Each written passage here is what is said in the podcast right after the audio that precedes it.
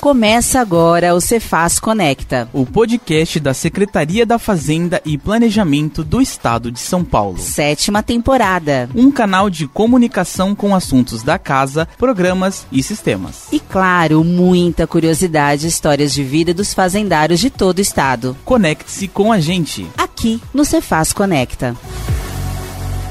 Olá, eu sou o Ney Anderson Machado da Ascom. Hoje damos início a uma nova temporada do Cefaz Conecta em áudio. Semana passada, você conferiu o especial em vídeo com o secretário Samuel Kinoshita, no bate-papo bem bacana com o economista e ex-governador do Espírito Santo, Paulo Artung. Esse programa você pode acessar no canal da Cefaz, no YouTube. E de volta ao estúdio da Ascom, hoje recebemos o mineiro do Triângulo Mineiro, Renato Furtado de Oliveira, hoje auditor fiscal da DRT de Ribeirão Preto, mas que já passou pela regional de Araçatuba e também aqui na sede, onde fez muitos amigos. Renato vem falar de sistemas, bombas de combustível, salsa, bachata, Elvis Presley, e num bate-papo bem neve e holístico, o auditor fiscal, artilheiro dos times da Fazenda, também fala de sua passagem pela então AFIAC, Assistência Fiscal de Informação, Avaliação e Controle, criação do DEC, o domicílio eletrônico do contribuinte e também da renovação do parque tecnológico da Fazenda, com a compra de computadores, impressoras, notebooks e outros acessórios da área. Além, é claro, de falar da trilha dos cristais na Serra da Canastra.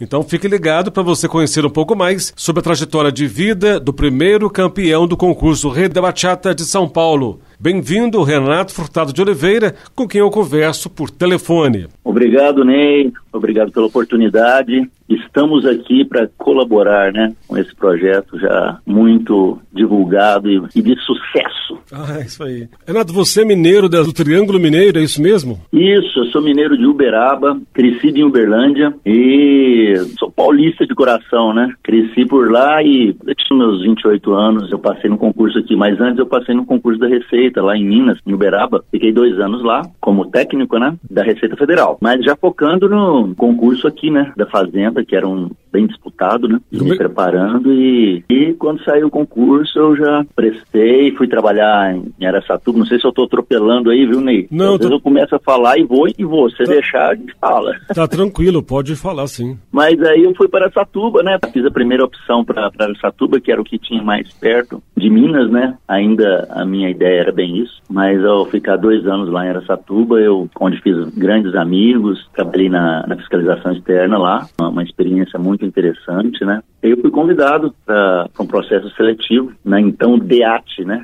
Hoje é difícil, mas naquela época era Diretoria Executiva da Administração Tributária. E aí sim eu vim, fiz o processo seletivo, fui aprovado, fui selecionado e fui trabalhar na AFIAC. Foi quando eu vim para São Paulo, para São Paulo capital, aliás. E aí depois, um tempo depois, eu vim para Ribeirão Preto. Mas lá em São Paulo eu tive uma história muito legal na profissão, né? Porque logo eu me tornei chefe, em dois anos eu me tornei chefe, um ano e pouco, e tive o prazer de trabalhar com pessoas ali que fazem parte do meu círculo de amizade até hoje e foi a minha eterna FIAC. Costumo falar eterna a FIAC porque era uma equipe muito unida, onde a sinergia fazia acontecer, né? E alguns nomes hoje estão bem conhecidos na Secretaria da Fazenda, né? E eu fui chefe. Eu digo que eu, eu selecionei ali os grandes pessoas, né? Brinco, a gente brinca entre nós, né? Então eu trabalhei, tive a oportunidade de, de trabalhar com o Mário, Mário Takaoka,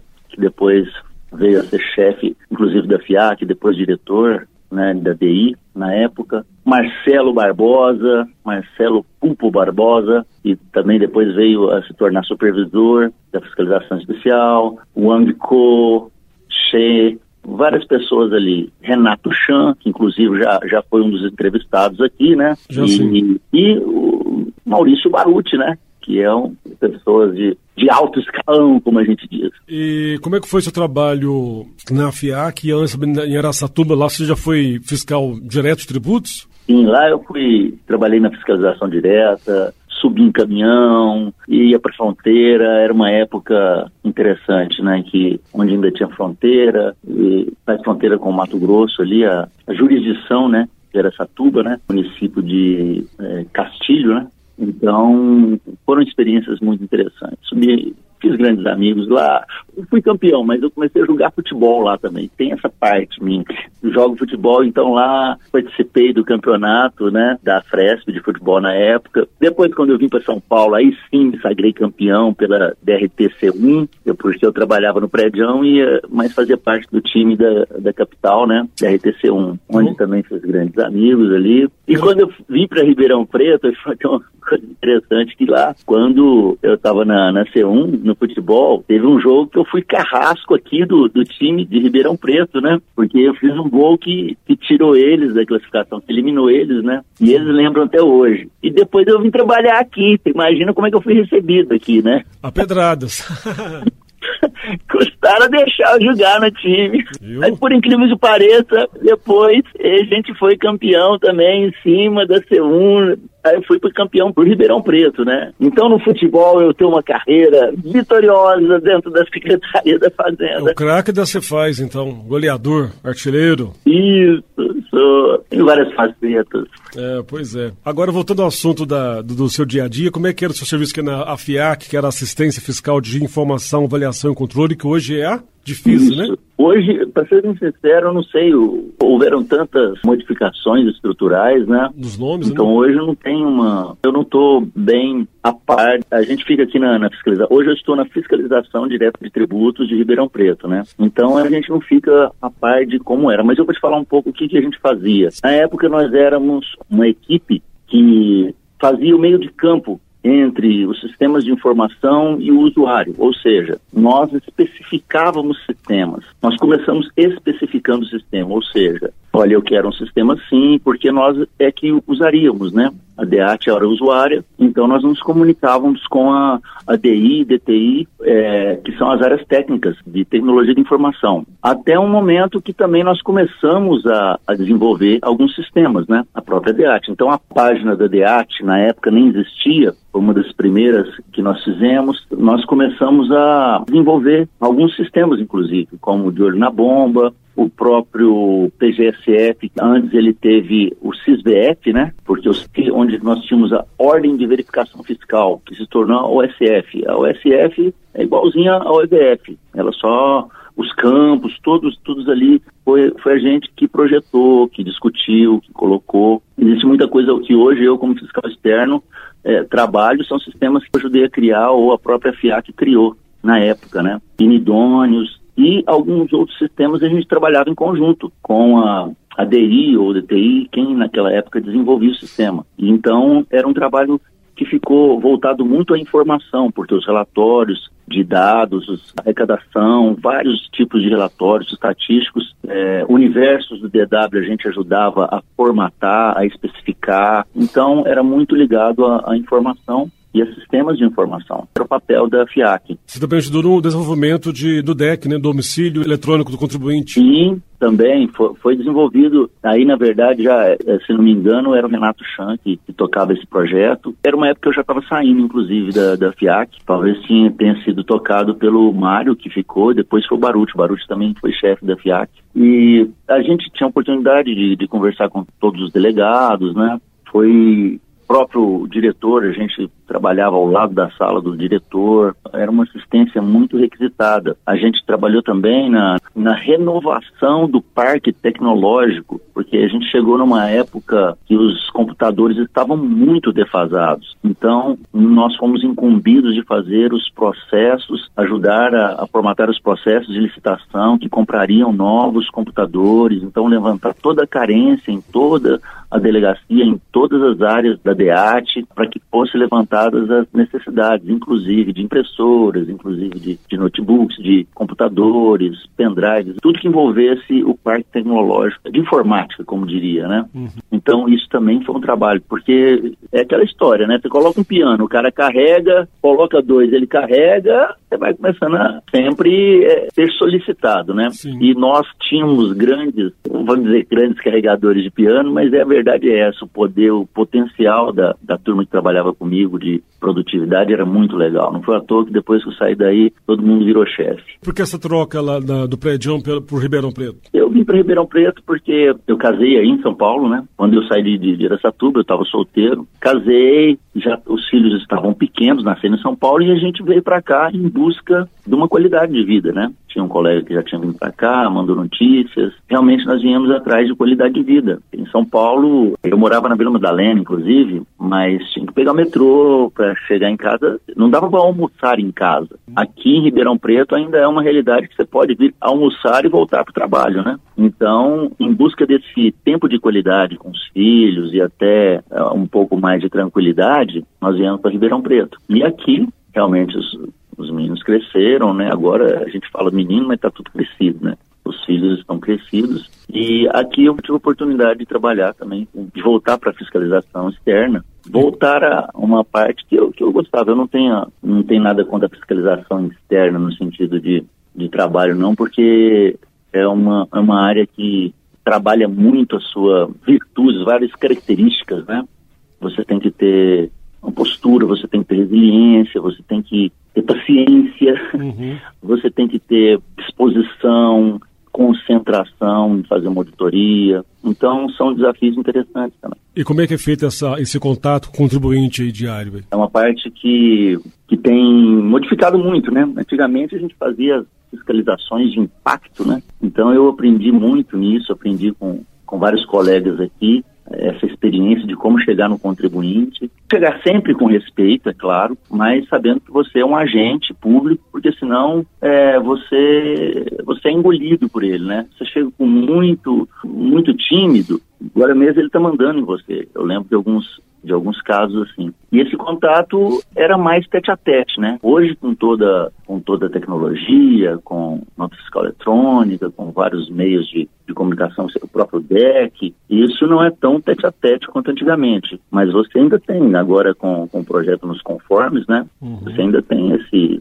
esse contato contribuinte que é interessante também, porque você tá, eu gosto de, de, de, conhecer as pessoas, sabe? Eu gosto do contato humano, você de observar, de aprender. Então, é interessante. Nos conformes, a, a, gente tem essa oportunidade ainda de ir pessoalmente na empresa por empresa, né? Existem outros trabalhos também de fiscalização, sempre tem, é, diminuir um pouco a, a, essa necessidade, né? Tão, tão, grande assim, como eu disse. Você não precisa levar uma notificação, porque quando eu entrei, você tinha que levar a notificação na porta do contribuinte para você começar a auditoria. Hoje, graças ao DEC, não, não há essa necessidade, né? Você faz uma visita lá, tal, mas, você, mas existe essa notificação pelo DEC. Então, o, o contato é tranquilo, né? Uma ou outra operação mais assim diferente, de, de grande vulto também, né? Depende muito também da situação que você está, do, da equipe que você trabalha, mas algumas operações são maiores, são entradas né, na delegacia toda. Curto esse contato com o povo, sabe? O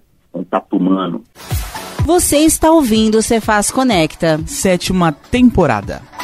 O convidado de hoje é Renato Furtado de Oliveira, auditor fiscal, que fala direto da DRT de Ribeirão Preto. Renato, qual é o carro-chefe da economia local aí? Ah, cana-de-açúcar, usina. Tem muita usina, então? As usinas, é. Tem cana-de-açúcar quanto é lugar aqui. Esse é o, é o carro-chefe aqui. E como é que o ambiente deles quando recebem um fiscal, um auditor fiscal da Receita Estadual? Não, até que não. Nós somos bem recebidos. Na verdade é o seguinte, né, Ney? Ninguém gosta de, de fiscal, é. né? Quando você sai, eles não falam assim, volte sempre. Ninguém fala, mas... É, com certeza. Mas aqui não tem muito problema. Nunca tive episódios assim de, de monta, não. Tranquilo, é tranquilo. Aqui em Ribeirão é tranquilo. Você é um homem que se sente realizado como servidor da Fazenda de São Paulo? Sim, claro. Além de toda essa amizade, todo esse aprendizado modificou minha vida, né? Realmente foi uma meta alcançada, algo que eu agradeço. A gente fala assim, não vou agradecer, né? Só a Deus. Eu, eu costumo falar que eu agradeço ao universo, né? Porque eu tenho uma, tenho uma crença de que todos nós somos, somos um, né? Eu acredito sim em Deus, mas graças a, um, esforço, um projeto. Então foi uma, foi uma meta de vida alcançada me trouxe muitas alegrias e eu tenho, tenho, ciência disso. Tenho outras atividades paralelas que também me, me realizam, que eu gosto muito, mas a Secretaria da Fazenda eu me sinto realizado, muito realizado. Hum. Até a parte que eu digo assim, do que eu construí na, no próprio prédio, do que eu trabalhei, que hoje eu olho para trás e vejo, como eu disse, alguns sistemas ainda a gente trabalha aqui. Na hora lá você está só construindo, construindo. Depois você vê o, o trabalho realizado, te dá uma, uma satisfação, dá um sentimento muito legal de ver que você participou uhum. de algumas coisas que valeram a pena. Da aprovação no concurso 98 até os dias de hoje, o que, que te dá mais orgulho de ser auditor fiscal da Fazenda? Me orgulha muito uh, as amizades que eu fiz aqui, sabe? Porque, é claro, eu tenho orgulho da minha obrigação de arrecadar impostos, eu sei o que isso traz para a sociedade, isso é muito importante mas eu acho que tudo é feito de pessoas, a gente não pode esquecer isso, né? E a Secretaria da Fazenda é, é feita de pessoas, e são pessoas valorosas, eu tive a oportunidade de conhecer. Como eu digo, são meus amigos hoje, até hoje, lá principalmente na Secretaria da Fazenda, aqui também em Ribeirão, eu preciso de alguma coisa ali, hoje mesmo. Às vezes sai um pouco da, não só do, do trabalho, né? As pessoas são muito solidárias. Eu tenho orgulho do, dos amigos que eu fiz aqui, Bacana. sabe? Essa é, é uma, uma grande. No pessoal do futebol, pessoal lá de, de Aracatuba, onde que eu passo, sempre. Alguns me chamam de mineirinho, mineiro, mineiro, né? Porque vim de Minas. É isso, cara, é isso que eu sinto mais orgulho na Secretaria da Fazenda. Bacana. E além do futebol. conexões que eu fiz. E além do futebol, você tem outras coisas fora da Fazenda, né? como por exemplo, arranhador de violão. Deve ser um músico Sim. bom de violão, né? Não, esse eu arranho mesmo. Esse eu sou persistente. Sabe aquelas três, quatro musiquinhas que, que você sabe? O cara chega na roda, toca aquela. Não, eu tenho uma melhor, vou tocar essa aqui, ó. Pá. É. Aí a gente brinca. Mas violão, eu gosto muito de natureza. Tem um lado holístico muito forte. Da energia, física quântica, xamanismo, cristais e muita natureza, né? Meu perfil, pra você ter uma noção, é, chama-se no Instagram Renato em Natura eu estou sempre indo para a natureza. Aqui é, nós estamos perto da, da Serra da Canastra, sempre que eu tenho um, um tempo, um fim de semana, é, ou, ou, um feriado prolongado, eu vou para lá. Na verdade, um fim de semana já é o suficiente, né? Duas horas de carro aqui, uma hora e meia a duas horas, eu tô lá. Energiza, te limpa, te recarrega e te cura. Amém. Exatamente. Um banho de cachoeira, meu amigo, faz milagres. Eu costumo até reunir um pessoal e a gente fala, vamos fazer uma edição, né? E a gente vai para trilha, porque eu gosto muito de fazer trilha a pé, né? Uhum. Cachoeira, tudo. Eu chamo essa, essas expedições de cristais na trilha. Porque lá também eu dou um pouquinho de curso de cristais, né? Eu sou estudioso nessa área, né? Trabalho com terapias integrativas, então eu dou um curso ali sobre os chakras, né? Os chakras do corpo, que cada cristal pode ajudar em cada chakra. Isso eu faço durante a trilha. A gente para debaixo de uma árvore, perto de um rio, coloca o pé na água corrente. Eu falo que é curativo porque realmente as pessoas eu tenho recebido muitos feedback quando a gente faz essas viagens dos amigos. Falou, Renato, é é muito bom mesmo, isso melhorou na minha vida, aquilo. Eu sempre, quando tomo um banho de cachoeira, posso ter, tá com uma dor, já tive dor no joelho, dor nas costas, você sai renovado. Então, eu sou suspeito para falar de, de natureza. Para mim, é, nós estamos passando por um momento de, em que estamos buscando sempre alguma coisa, fora que eu digo externo, às vezes materialmente, mas a reconexão com a natureza é uma reconexão com nós mesmos. É assim que eu acredito. Os cristais, além da cura física, também curam o mental, o psicológico da pessoa, emocional, né? É, exatamente. Energética, né? Em cada cristal tem uma, um padrão vibracional, né? E esse padrão vibracional, é, em contato com o universo, que é o nosso corpo, né? Temos vários corpos também, vários níveis de corpos sutis. E esta energia, que a gente não vê, tudo, tudo é vibração, energia, né? Ela entra em contato, em ressonância com algumas, com algumas partes, com algumas energias nossas, e é, é assim que se faz a interação e as curas, né? As curas de, de questões energéticas que, que, não tratadas futuramente vão somatizar para o corpo. Essas coisas a gente estuda, reiki, própria quântica, né? Tudo isso desde os meus 10, 11 anos, eu lia uma revista chamada Planeta, sempre, por isso que eu falei dos ETs, tinha esses casos de ETs. Então, e, e autoconhecimento, sempre novidades, então isso sempre foi uma constante, né, na minha vida. Depois do espiritismo, depois do espiritismo também conheci outras linhas filosóficas e hoje eu me considero de uma certa forma universalista, né? Não gosto muito de rótulos, não. Um buscador no caminho da, na trilha da vida. E como é que é o Renato envolvido com os mistérios do autoconhecimento humano? Então, É um Renato que a cada dia aprende com as suas experiências e tem aprendido que existe muita questão sobre espiritualidade que a gente vê e até hoje eu estou num momento de que a espiritualidade, às vezes as pessoas mistificam muito procurando este ou aquele santo, ou este aquele guru, este aquele sancionado. Eu estudo também, e é importante você conhecer tudo, mas às vezes nós é, terceirizamos a nossa responsabilidade na mão de ferramentas que vão resolver os nossos problemas, os nossos bloqueios, né? nossos traumas, que a gente chama de sombras, e só você pode ressignificar. É uma questão de você, você não vai se desfazer disso porque isso é parte da sua história, mas você pode ressignificar. Mas para você fazer isso, não ser alguma ferramenta milagrosa, né? Existem ferramentas que ajudam, muitas eu uso inclusive, cristais mas nunca vai vir um cristal que vai resolver o seu problema. Costumo dizer que tem cristal até que pode ser um amuleto é, mágico, mas não vai ser amuleta mágica. E aí vai te carregar. E nisso tudo para dizer que é, você tem responsabilidade, você precisa enfrentar e sair do vitimismo. Tem que fazer a nossa ah, parte, né? Exatamente, porque hoje em dia é muito lance de a culpa é de todo mundo, a culpa é não sei o quê,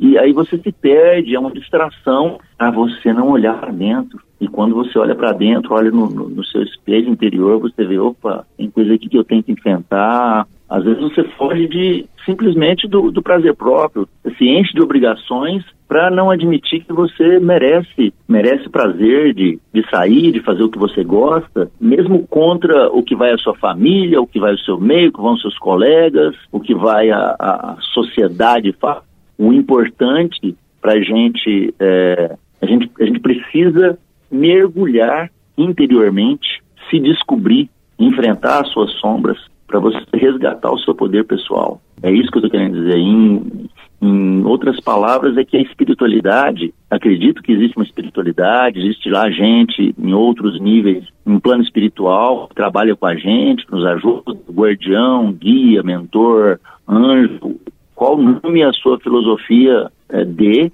eu acredito sim, mas eles estão torcendo para que nós levantamos a poupança do sofá, vou falar como o Didi falava, é que a gente se mova, entendeu? Porque eles não vão carregar a gente, ninguém vai carregar a gente. Então hoje eu vejo que existe muito o, o vitimismo e a culpa no outro, é, ou então a esperança de um salvador, um guru, uma filosofia. Isso tudo são ferramentas para que você comece como o dono da sua vida, o, responsável pelas suas mudanças, né? Respondendo a sua pergunta, como você vê isso, Renato? É, essa é a minha visão de hoje, porque eu já mistifiquei muita coisa, eu já passei por muitas aulas, muitos livros, curiosidade, tipo de oração, tipo de terapia e no final das contas, se você não se policiar, cai nessas armadilhas de terceirizar, ah, seja uma filosofia, seja um guru, seja um, um pai de santo, um espírito, um mentor ou qualquer coisa, você está terceando a sua capacidade de, de viver.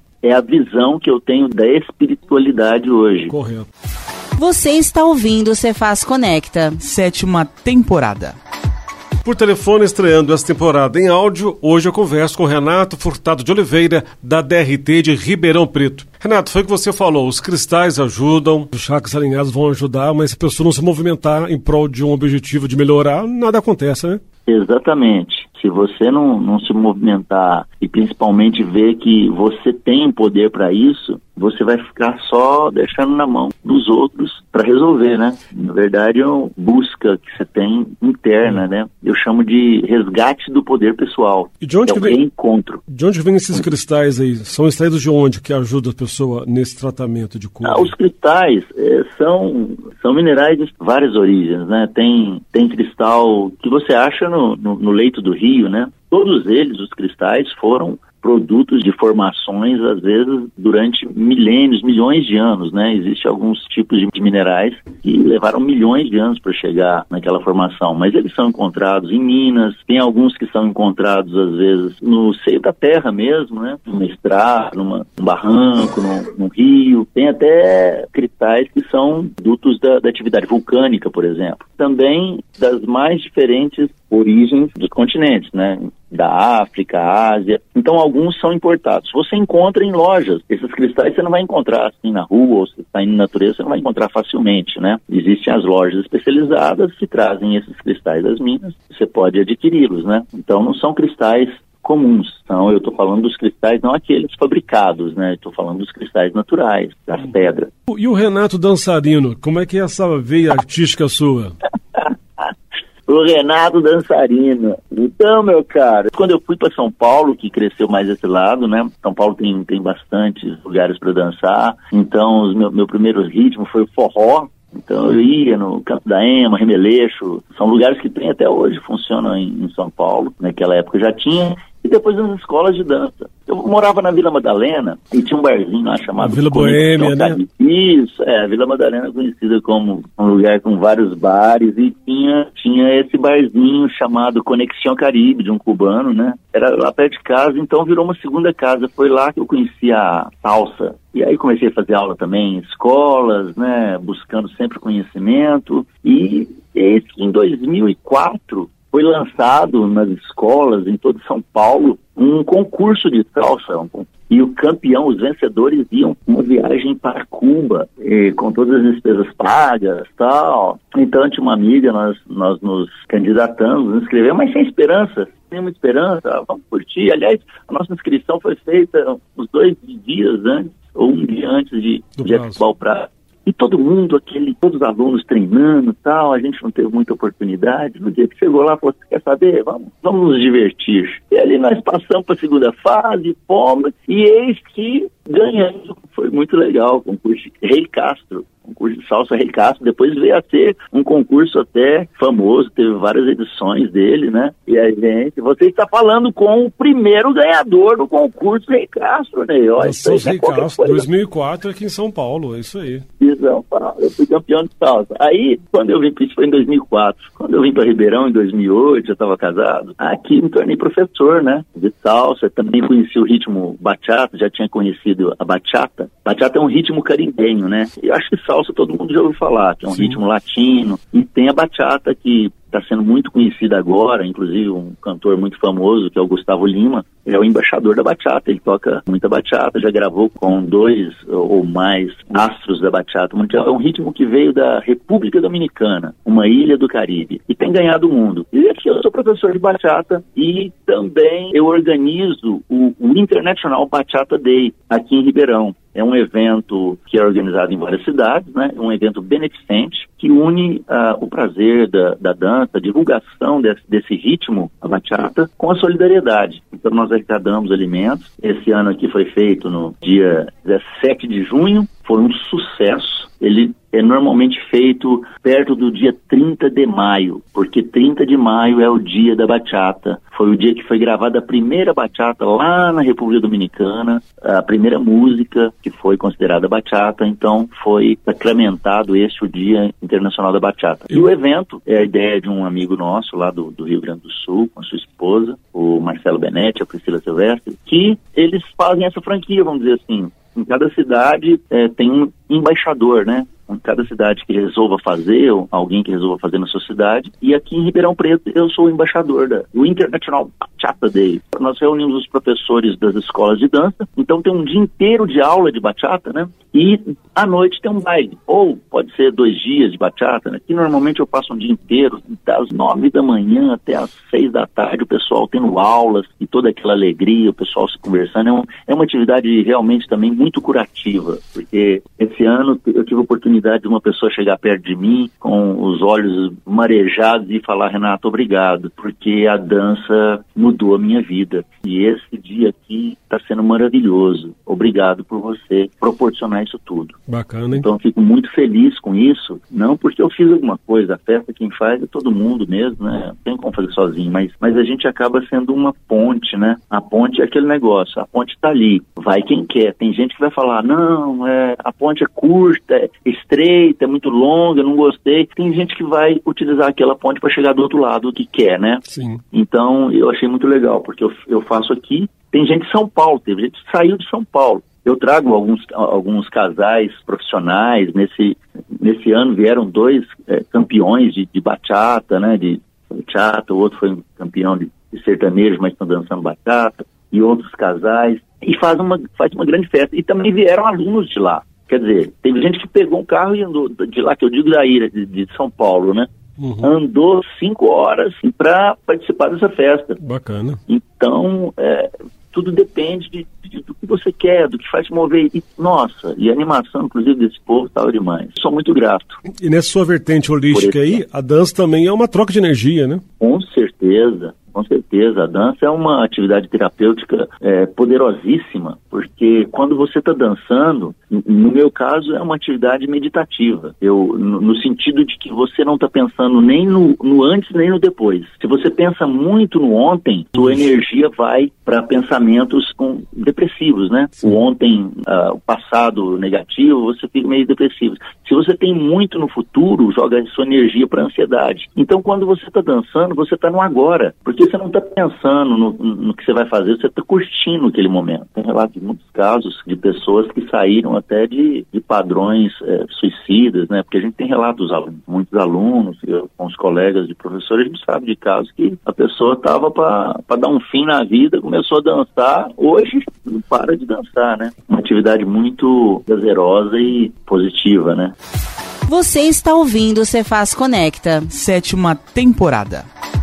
O papo tá ótimo, tá bom, mas já conhecemos aí o Renato, que é auditor fiscal, o Renato artilheiro é. do time de futebol da Cefaz, Renato arranhador de violão, o Renato holístico, espiritualista, apaixonado pela natureza, de é. dança, e também tem o Renato que é fã de Elvis Presley e Rod Stewart. Sim, sim, sim. Eu, eu sou fã do Elvis, do, do Rod. Eu, eu vou ter oportunidade de ir no show dele agora. O Elvis, infelizmente, não, porque o Elvis morreu quando ele tinha sete anos. E eu fiquei sabendo que ele. Eu fiquei conhecendo ele ali quando viu, saiu as notícias da morte dele, era sucesso dele para todo lado. Nas rádios eu perguntei, mãe, quem é esse cara? Filho, esse é o Elvis Presley, o rei do rock. Ixi, cara, ali pra frente, colecionava todos os, os, discos. Meu gosto é eclético, é rock, sertanejo, é bachata, é salsa, é rock progressivo, mas o, o Elvis foi sempre um, um ícone e eu tinha uma época até que eu, que eu imitava ele, oh, deixei a, a costeleta crescer. Até que quando eu ganhei o concurso de salsa, tinha o apelido de costeleta. É, o costeleta ganhou, opa! Oh, Hoje importei já. Mas, costeleta. Exatamente, Elvis Presley. Já fantasia de Elvis, fiz performance. O importante é a gente estar tá se divertindo. Esse sabe? Renato é um poço de conhecimento, sabedoria, de curtir a vida, hein, Renato? Ai, meu Deus. Eu tenho uma frase que é o seguinte: é, é um lema que eu falo lá no meu, no meu perfil, né? Quando eu acabo, faço algum, falo alguma mensagem. Fique em paz, mas não fique parado, porque a vida é uma constante mudança. Eu acredito sempre no movimento. Ele sempre te traz coisas novas, sempre então, por isso que eu gosto de estar sempre saindo, conhecendo pessoas novas. Você não pode ter medo do desconhecido, né? Outro que eu falo que é da, da Louise L. Hay, essa, essa frase é confie no processo da vida. Então, quando você simplesmente vai, deixa fluir, você tem resultados incríveis. Enquanto você fica segurando, querendo ser seguro, é, controle de tudo, não vai ter jeito. A sua vida vai também, em alguns pontos, ser estancada, né? Não vai para frente. É. é isso. Para encerrar, uma música que tem a ver com o seu estilo de vida, com a sua vida, com o seu momento. Saia do meu caminho, eu prefiro andar sozinho. Deixem que eu decida a minha vida. É, bem essa, do Belchior.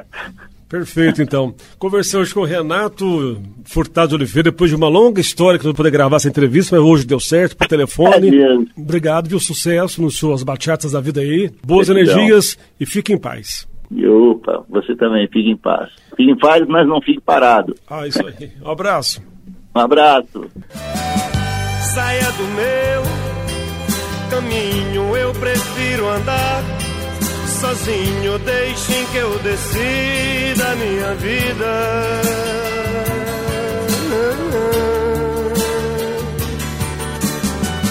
Não preciso que me digam de que lado não bate lá meu coração.